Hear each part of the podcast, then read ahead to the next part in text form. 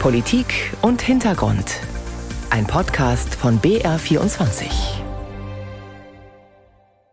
Arme Kinder bleiben immer arm, die kommen denn nicht richtig raus. Sagt eine Mutter von fünf Kindern, kann die Kindergrundsicherung helfen?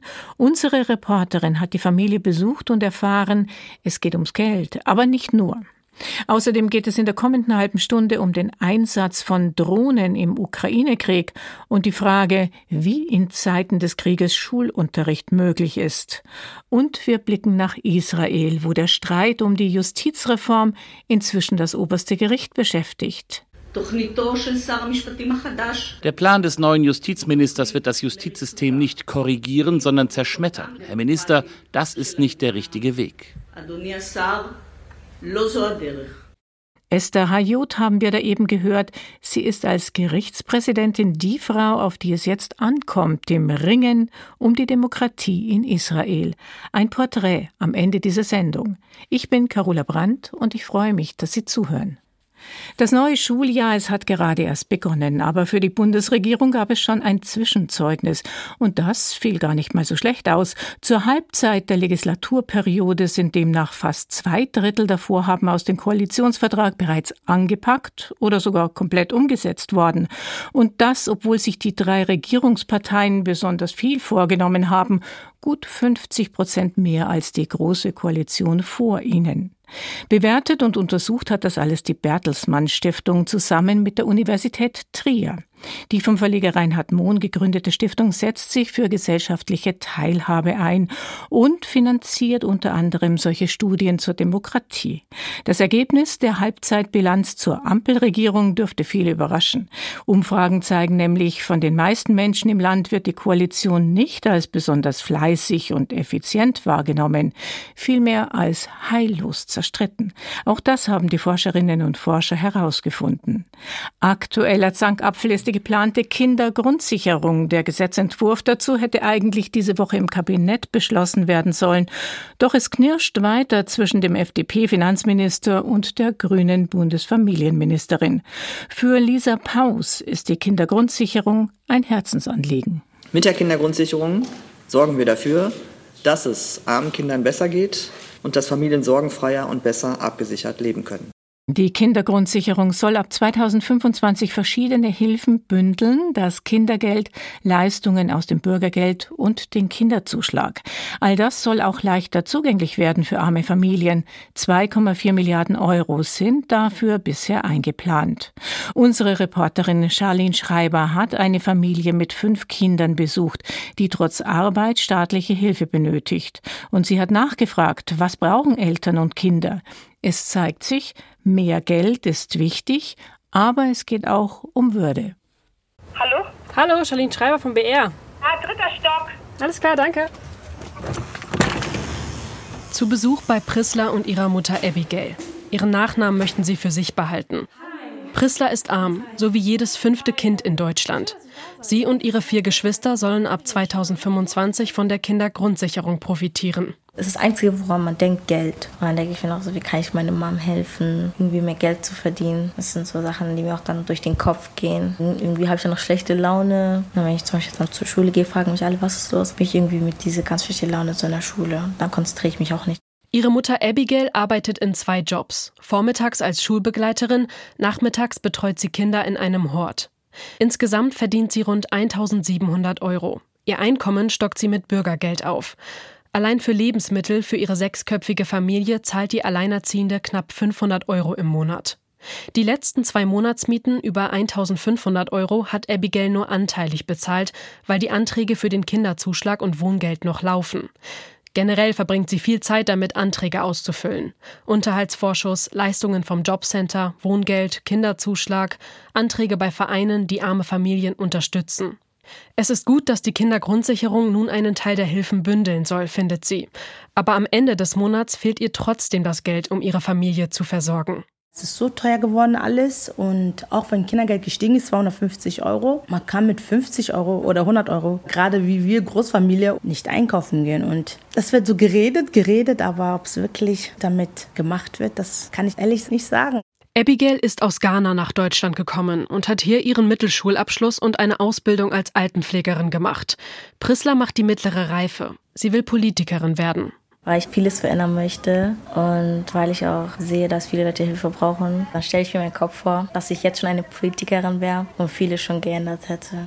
Mehr finanzielle Hilfe für ausländische Familien und Alleinerziehende, keine bürokratischen Formulare, keine Scham mehr wünscht sich die 13-Jährige. Muss man etwas beantragen, muss ich wieder ins Sekretariat. Es ist peinlich, weil dann in der Klasse auch über mich so geredet wird und manche Lehrer stellen auch Kinder deswegen dar, auch noch vor der ganzen Klasse. Ich finde, sowas ist halt etwas gemein. Mutter Abigail versucht an allen Ecken zu sparen, vor allem an sich selbst. Sie müssen keine Markenklamotten, aber gepflegt in die Schule kommen, dass sie Essen auf dem Tisch haben, einfach keine zerrissene Sachen haben, dass sie einfach gut mitkommen. Ich möchte nicht, dass sie Außenseiter werden. Ich möchte, dass sie gemobbt werden.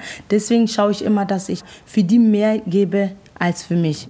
Prisla tanzt gerne, kann aber nicht in einen Verein, weil das zu teuer wäre. Tanzen ist so etwas, was mich glücklich macht. Sport tut mir auch gut. Ich merke schon so, wenn ich Sport mache, dann fühle ich mich auch etwas besser. Sport und Tanzen sind so zwei Dinge, die ich sehr liebe. Darf ich dein Zimmer sehen? Ja, klar.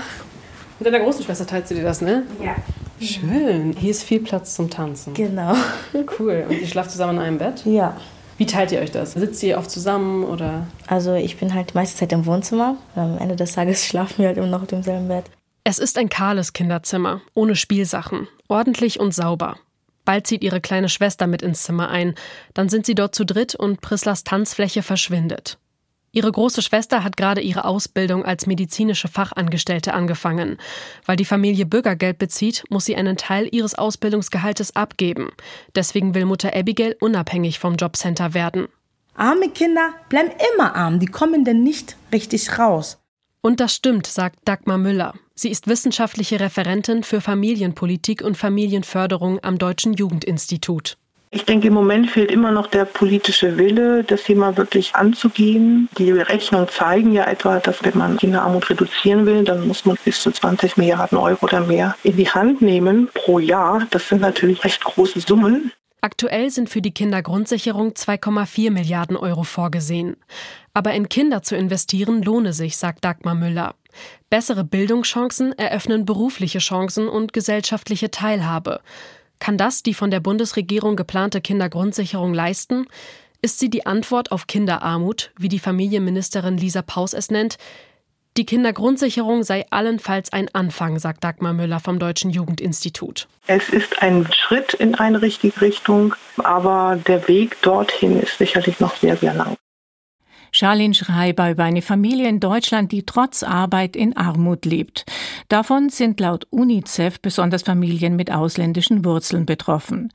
Das Kinderhilfswerk der Vereinten Nationen räumt in seinem aktuellen Deutschlandbericht allerdings auch ein, die große Mehrheit der jungen Menschen in Deutschland wächst unter positiven und in vielerlei Hinsicht privilegierten Bedingungen auf. Schule ist kein Privileg, sondern ein Grundrecht. Dieses Recht auf Bildung gibt es auch in der Ukraine. Doch der Krieg vernichtet die Chancen der Kinder. Bei russischen Angriffen sind nach Angaben von UNICEF bereits mehr als 1300 Schulen in der Ukraine zerstört worden. Nur ein Drittel der schulpflichtigen Kinder kann noch am Präsenzunterricht teilnehmen, so das Kinderhilfswerk der Vereinten Nationen. Viele Schülerinnen und Schüler seien tief verstört. Dass Lernfortschritte unter diesen Umständen schwierig bis unmöglich sind, das liegt auf der Hand. Wie dramatisch die Lage ist, das recherchiert zurzeit meine Kollegin Rebecca Barth. Sie ist ARD-Korrespondentin in Kiew und ich habe sie gefragt, wie das überhaupt funktionieren kann. Schule im Krieg. Es ist tatsächlich sehr, sehr schwierig. Also Sie haben es eben schon gesagt, ein wirklich großer Teil der Kinder hat nicht die Möglichkeit, am Präsenzunterricht teilzunehmen. Und es ist aktuell von Landesteil zu Landesteil anders. Also hier in Kiew haben die Schulen in Anführungsstrichen ganz normal geöffnet, die über einen Bombenschutzkeller verfügen und auch über genügend Platz dort.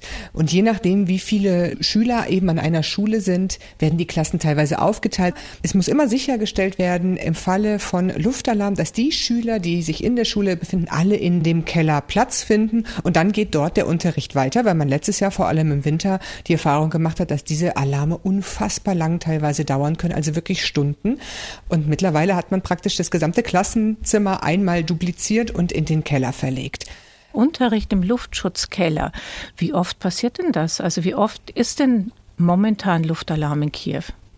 Zurzeit haben wir eine sehr, sehr ruhige Phase hier in Kiew.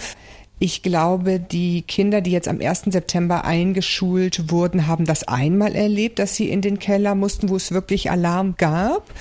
Aber man richtet sich hier darauf ein, dass das jetzt im Winter wieder zunimmt, dass es wieder gezielte Angriffe auf die Energieinfrastruktur, also auf Umspannwerke und so weiter gibt.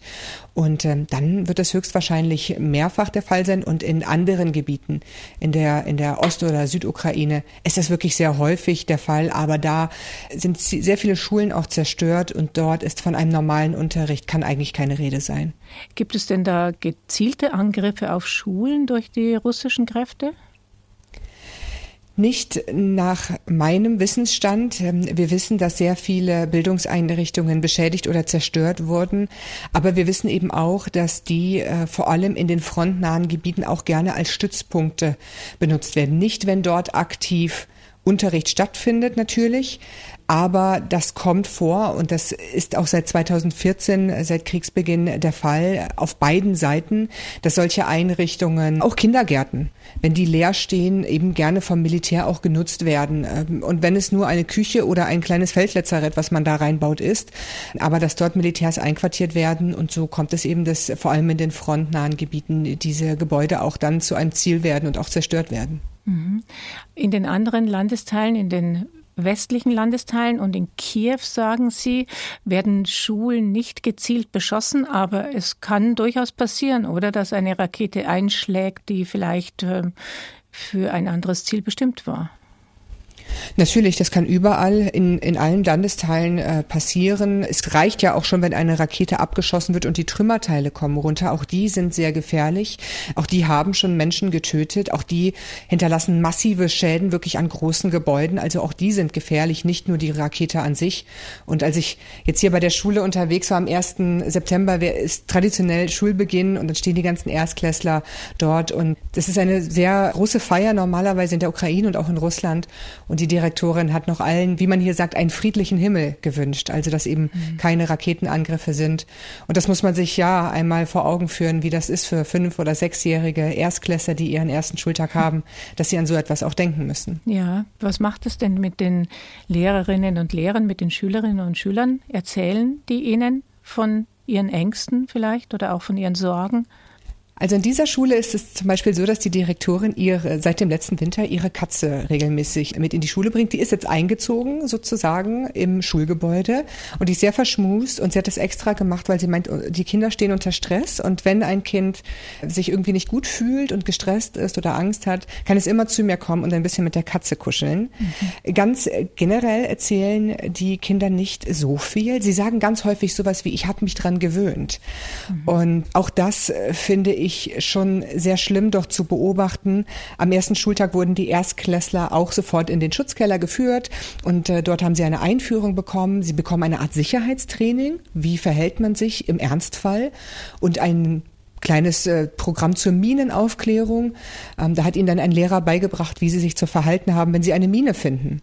Und ich war sehr überrascht davon, wie diese sechsjährigen Schülerinnen und Schüler, wie viel die schon wissen und wie sie dann wie Kinder eben so sind, aufzeigen und ganz aufgeregt sagen und sagen, Herr Lehrer, Herr Lehrer, ich weiß es, ich weiß es. Man darf sie nicht anfassen.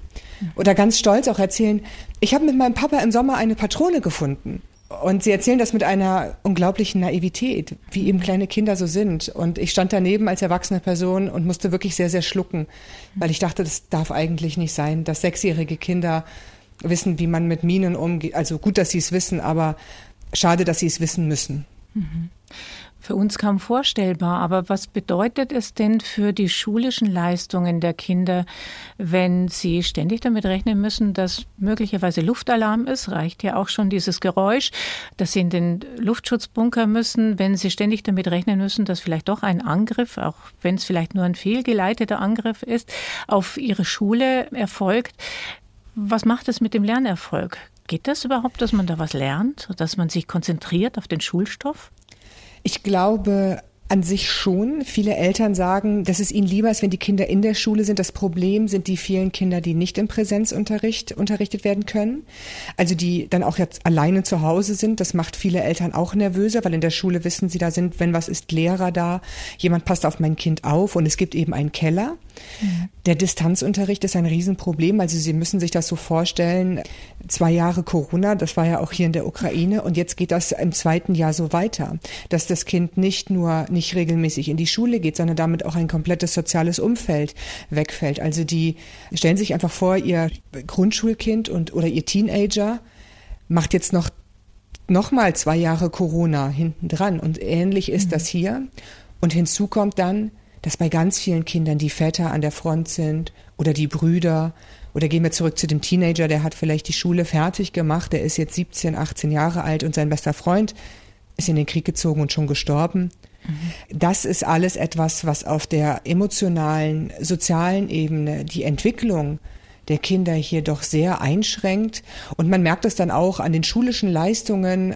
Auch dazu äh, gibt es Umfragen, wo die ganz klar zeigen, dass eben die Sprachkenntnisse oder auch Mathematikkenntnisse der Schülerinnen und Schüler doch extrem leiden, aber vor allem auch die soziale Entwicklung leidet darunter extrem doch. Also wenn man davon ausgeht, dass Bildung Zukunft ist, dann schaut es für die Zukunft der ukrainischen Kinder schlecht aus, sagt Rebecca Barth, ARD-Korrespondentin in Kiew über die Bildungschancen ukrainischer Kinder im Krieg. Wir haben es eben gehört, auch Schulen sind in der Ukraine nicht vor Angriffen sicher. Viele Bildungseinrichtungen im Land sind beschädigt oder zerstört. Gefahr droht von Raketen, aber auch von Drohnen. Im Ukraine-Krieg kommen Drohnen in einem bislang nie gesehenen Ausmaß zum Einsatz auf beiden Seiten. Wie verändert das den Krieg? Welche Lehren ziehen westliche Armeen daraus? Darüber spreche ich mit meinem Kollegen Kilian Neuwert. Er arbeitet, wie ich, in der Politikredaktion des BR und er beschäftigt sich viel mit der Bundeswehr und mit aktuellen Themen der Verteidigungspolitik. Hallo Kilian. Hallo Carola. Beim Thema Krieg denkt man an Panzer, an Raketenwerfer und an schweres Gerät. Drohnen, diese ferngesteuerten Fluggeräte, wirken dagegen harmlos. Ist das ein Denkfehler? Definitiv. Ich würde sagen, es ist vielleicht eine überholte Annahme. Denn was wir jetzt in der Ukraine sehen, und da sind sich im Grunde genommen alle Experten einig, das ist, dass Drohnen da ganz stark zur Ergänzung anderer Waffensysteme zum Einsatz kommen und da auch mehr und mehr Bedeutung bekommen und dass die Dimensionen, in denen sie eingesetzt werden, neu sind. Also wenn wir zum Beispiel über die Stückzahl sprechen, dann ist es etwas, was es so in dieser Form so noch nicht gegeben hat. Hat da die eine oder andere Seite einen Vorteil, weil mehr Drohnen, weil modernere Drohnen?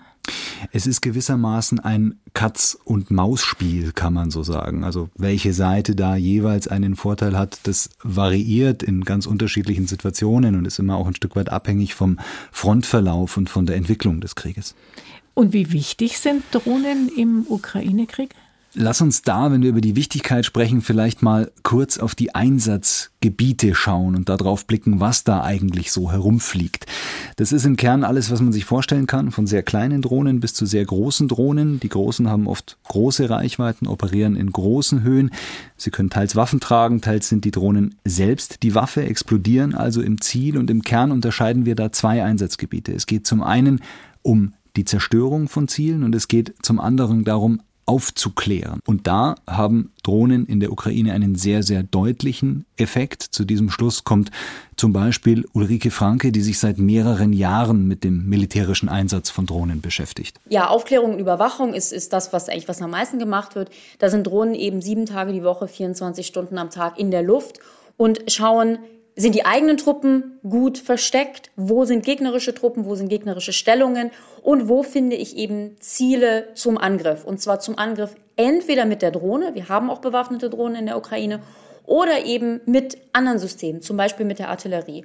Und gerade in, in den vergangenen Monaten, wir haben ja viel darüber gesprochen, dass die Ukraine auch eine begrenzte Zahl an Artilleriemunition nur hat, weil auch der Westen sie nicht so schnell produzieren kann. Und da werden teilweise auch Drohnen eingesetzt, um sicherzugehen, dass die Artilleriemunition trifft. Und es wird auch quasi in Kauf genommen, eine Drohne zu verlieren, eine Drohne, die vielleicht 1000, 2000 Euro kostet, damit man weniger Artilleriemunition verschießen muss. Ulrike Franke war das, mit der ich vor wenigen Tagen sprechen konnte. Sie arbeitet für eine Denkfabrik, den European Council on Foreign Relations, als Expertin. Mhm. Sind denn Drohnen ein Gamechanger für die Kriegsführung, weil sie so schwierig abzuwehren sind, weil sie so leicht äh, zu haben sind? Diesen Begriff des Game Changers, auch wenn er uns im Zuge des Ukraine-Krieges ja immer wieder wiederholt begegnet ist, den halte ich ehrlich gesagt für schwierig, denn dieser Krieg zeigt uns sehr deutlich, dass alle Arten von Waffensystemen eingesetzt werden. Und die Drohnen sind hier eben zu einem Teil der Kriegsführung geworden. Sie kommen da neben anderen Systemen zum Einsatz, die ergänzen sie gewissermaßen. Aber ja, Carola, du sprichst zwei wichtige Punkte an. Erstens die Abwehr. Da muss man sagen, die ist mitunter schwierig, weil Drohnen von beiden Seiten auch bewusst in großen Zahlen eingesetzt werden. Damit kann man ein Stück weit die gegnerische Flugabwehr überlisten nach dem Motto, irgendwas kommt durch, das kostet den Gegner außerdem Munition und Raketen und er offenbart seine Stellungen. Und Punkt zwei, der steht damit im Zusammenhang, der Preis. Da reden wir vor allem über Drohnen aus ziviler Produktion die in der Ukraine ganz, ganz stark zum Einsatz kommen, sagt Ulrike Franke. Also Drohnen, die ja Sie und ich auch so im Laden oder im Internet kaufen können und die dann dort in der Ukraine eingesetzt werden für militärische Zwecke, leicht verändert. Da sprechen wir vor allen Dingen von ja, solchen Quadcoptern oder eben Rotorensystemen, die also senkrecht starten und landen können. Und ob der Tatsache, dass es eben zivile Systeme sind, sind die sehr einfach zu bedienen. Ähm, man packt die quasi aus und kann sie schon, schon fliegen und sie sind vergleichbar billig und das erklärt auch nochmal so ein bisschen die hohe Zahl der, der Drohnen und die hohe Zahl der Verluste, die wir sehen. Was Ulrike Franke da auch beobachtet, und das ist, finde ich, ein interessanter Punkt, das ist, dass die ukrainische Seite sehr viele Spendengelder für Drohnen bekommt, gerade für Drohnen, die in diesem Krieg sagen manche, schon den Status einer ikonischen Waffe haben. Es gibt sehr viele von diesen Crowdfunding-Anstrengungen und ein sehr großer Teil davon geht an Drohnen. Und ich glaube, das ist kein Zufall. Also, die könnten ja alles irgendwie ähm, finanzieren. Warme Decken und whatever, Nachtsichtgeräte, aber es sind eben Drohnen. Also ich nehme jetzt mit, der Einsatz von Drohnen im Ukraine-Krieg hat eine neue Qualität, aber es ist kein Game Changer, wie ich vorher gefragt habe. Vorhin ging es in dieser Sendung um Schulunterricht in Kriegszeiten. Was bedeutet denn der massive Drohneneinsatz für die Zivilbevölkerung? Wird der Krieg für die Menschen in der Ukraine noch gefährlicher, weil Drohnen so klein und schnell sind? aber eben auch tödlich sein können? Ja, was wir sehen, wenn wir über die Zivilbevölkerung sprechen, dann ist es eben, dass sie unter massiven Angriffen auf Infrastruktur leidet in der Ukraine. Da reden wir in erster Linie für Waffen, für die sich der Begriff der Kamikaze-Drohne eingebürgert hat. Fachleute würden hier eher von Loitering Munition sprechen, so heißt es im Englischen. Das steht im Deutschen für herumlungernde Munition. Warum? Weil die über einem Ziel kreisen kann, eine bestimmte Zeit lang in der Luft und dann von einem Piloten ein Ziel zugewiesen bekommt, um es letztlich zu zerstören. Da gibt es die verschiedensten Typen davon, aber neu in der Ukraine ist in diesem Fall eben auch der massive Einsatz davon. Das klingt jetzt sehr gezielt alles, aber es gibt ja immer wieder Drohnenangriffe auf Moskau und umgekehrt sind russische Drohnenteile auch schon auf NATO-Gebiet eingeschlagen. Sind das ganz gezielte Angriffe oder sind es Versehen? Teils, teils. Also wenn wir über Moskau sprechen und über äh, die Angriffe in Russland selbst, beispielsweise die Angriffe auf militärische Infrastruktur, Flughäfen und dergleichen, Flugzeuge, die zerstört worden sind, dann sind das nach allem, was wir von den Kriegsparteien wissen, ganz sicher gezielte Angriffe. Wenn wir jetzt über Trümmerteile sprechen, Drohnen, Trümmerteile, die in Rumänien beispielsweise, also auf NATO-Gebiet gefunden worden sein sollen, dann sieht es nach den Informationen dazu eben nicht danach aus, als seien das gezielte Angriffe gewesen, sondern eher als seien die da, ich sag's jetzt mal plastisch, mehr oder minder runtergekommen. Das Ganze wird aber definitiv sehr genau untersucht. Das wird ernst genommen. Wie ist denn die Bundeswehr? Wie sind denn die westlichen Armeen aufgestellt bei der Drohnenabwehr? Bei der Bundeswehr muss man dazu sagen, dass dieses Thema Drohnenabwehr, Nahbereichsverteidigung gegen Angriffe aus der Luft durch den Krieg in der Ukraine eine neue Dynamik bekommen hat. Ich würde sogar sagen, eine neue Bedeutung bekommen hat. Denn im Zuge der Neuausrichtung der Bundeswehr, also vor circa zehn Jahren, etwas länger ist es her, hat man eigentlich mal gesagt, diese Fähigkeiten zur Heeresflugabwehr, die brauchen wir nicht mehr. Man hat diese ganze Truppengattung mehr oder minder aufgelöst. Symbol sind die Gepard-Panzer, die Deutschland ja an die Ukraine geliefert hat. Die waren mal in der Bundeswehr im Einsatz, um genau diesen Zweck zu erfüllen, nämlich Verbände, also Truppen auf dem Boden gegen Bedrohungen aus der Luft zu verteidigen. Die bewähren sich jetzt sehr, sehr gut in der Ukraine äh, gegen Drohnen. Aber was man sagen muss, was die Bundeswehr angeht, da ist sie blank auf diesem Gebiet im Moment. Mhm. Es gibt aber nach allem, was wir offiziell wissen und nach allem, was wir hören von äh, Quellen und von Heereskreisen, Bestrebungen, Überlegungen konkreter, unkonkreter Natur, wie man das wieder aufbaut. Und da ist immer der Tenor, naja, es wird ein bisschen dauern. Wir haben hier einfach Wissen verloren. Wir haben das Gerät auch nicht mehr in diesem großen Stil, wie wir das im Prinzip bräuchten. Also auch die Bundeswehr bräuchte Drohnen für den Krieg der Zukunft beziehungsweise die Verteidigung der Zukunft.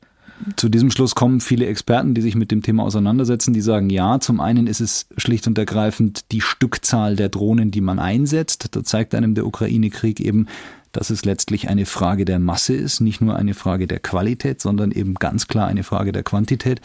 Und zum anderen braucht es, und auch da sind sich viele einig, eine entsprechende Abwehr. Sagt Kilian Neuwert aus der Politikredaktion, der sich intensiv mit Themen der Verteidigungspolitik befasst. Danke für die wertvollen Informationen, Kilian. Danke, Carola. Hören kann man seine Beiträge in der ARD Audiothek. Zuletzt ging es um 30 Jahre Auslandseinsätze der Bundeswehr. Sehr hörenswert ist auch Kilian Neuwerts Reportage über die NATO-Ostflanke, wie sich die Bundeswehr auf den Ernstfall vorbereitet. Wir blicken in den Nahen Osten. Wenn eine rechtsgerichtete Regierung die Justiz reformiert, dann geht es meistens darum, die Gerichte mit willfährigem Personal zu besetzen oder die Macht von unabhängigen Richtern einzuschränken und damit die Demokratie eines Landes sukzessive auszuhöhlen. Genau das treibt seit Monaten Zehntausende Menschen in Israel auf die Straßen und spaltet das Land. Seit dieser Woche prüft das oberste Gericht des Landes die Rechtmäßigkeit eines Teils der Reform, der die Kompetenzen der Richter beschneidet, Entscheidungen der Regierung zu korrigieren. Die Frau, auf die es in dem Verfahren ankommt, ist Esther Hayut. Sie ist die Präsidentin des obersten Gerichtshofs und hat den mutmaßlich schwierigsten Fall ihrer Karriere auf dem Tisch. Ein Porträt von ARD-Korrespondent Jan-Christoph Kitzler. Wenn in Israel alles normal laufen würde, wäre Esther Hayut jetzt ganz entspannt auf der Zielgeraden. Am 16. Oktober, wenn sie ihren 70. Geburtstag feiert, geht sie in den Ruhestand als Präsidentin des obersten Gerichtshofes. Aber jetzt hat sie kurz vor Ende ihrer Amtszeit den vermutlich schwierigsten Fall ihrer Karriere auf dem Tisch. Pikanterweise muss sich das oberste Gericht Israels mit einem Gesetz der Regierung befassen, das seine Schwächung zum Ziel hat.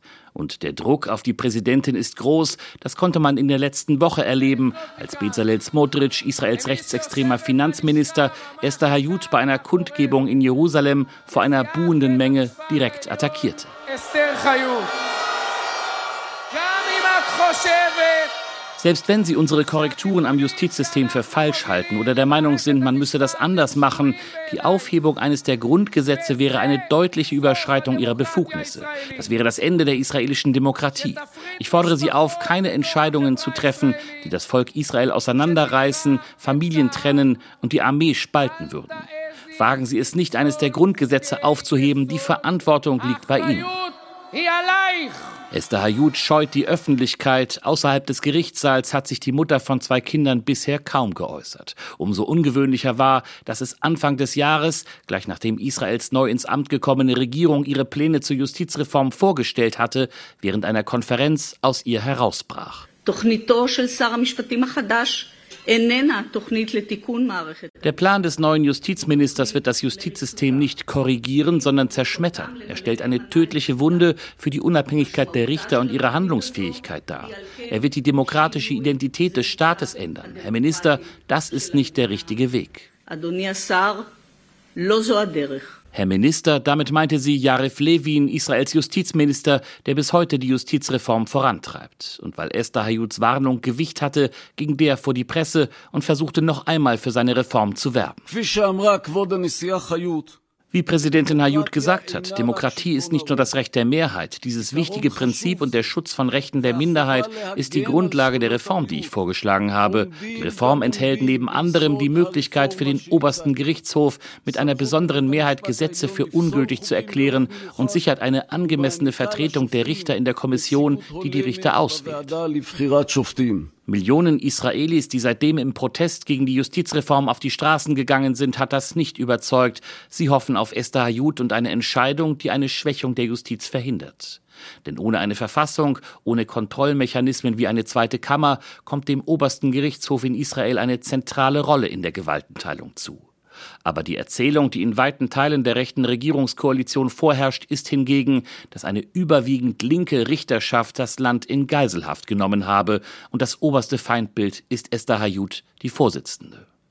Dass die bis zu ihrer Pensionierung einfach nur ihre Arbeit machen will, ließ sie neulich bei einer Anhörung durchblicken. Dafür, dass wir gar nicht auf der politischen Bühne stehen, wurde uns aber sehr viel Kritik entgegengebracht. Immer dann, wenn der einen oder der anderen Seite unser Urteil nicht gefiel. Und trotzdem bestehen wir darauf, apolitisch zu sein und ausschließlich juristisch zu bleiben. Und in diesem schwierigen Fall sind Ihre Kompetenzen ganz besonders gefragt. Jan-Christoph Kitzler aus dem ARD-Studio Tel Aviv war das. Er porträtierte Israels oberste Richterin Esther Hayut. Das war Politik und Hintergrund. Am Mikrofon verabschiedet sich Carola Brandt.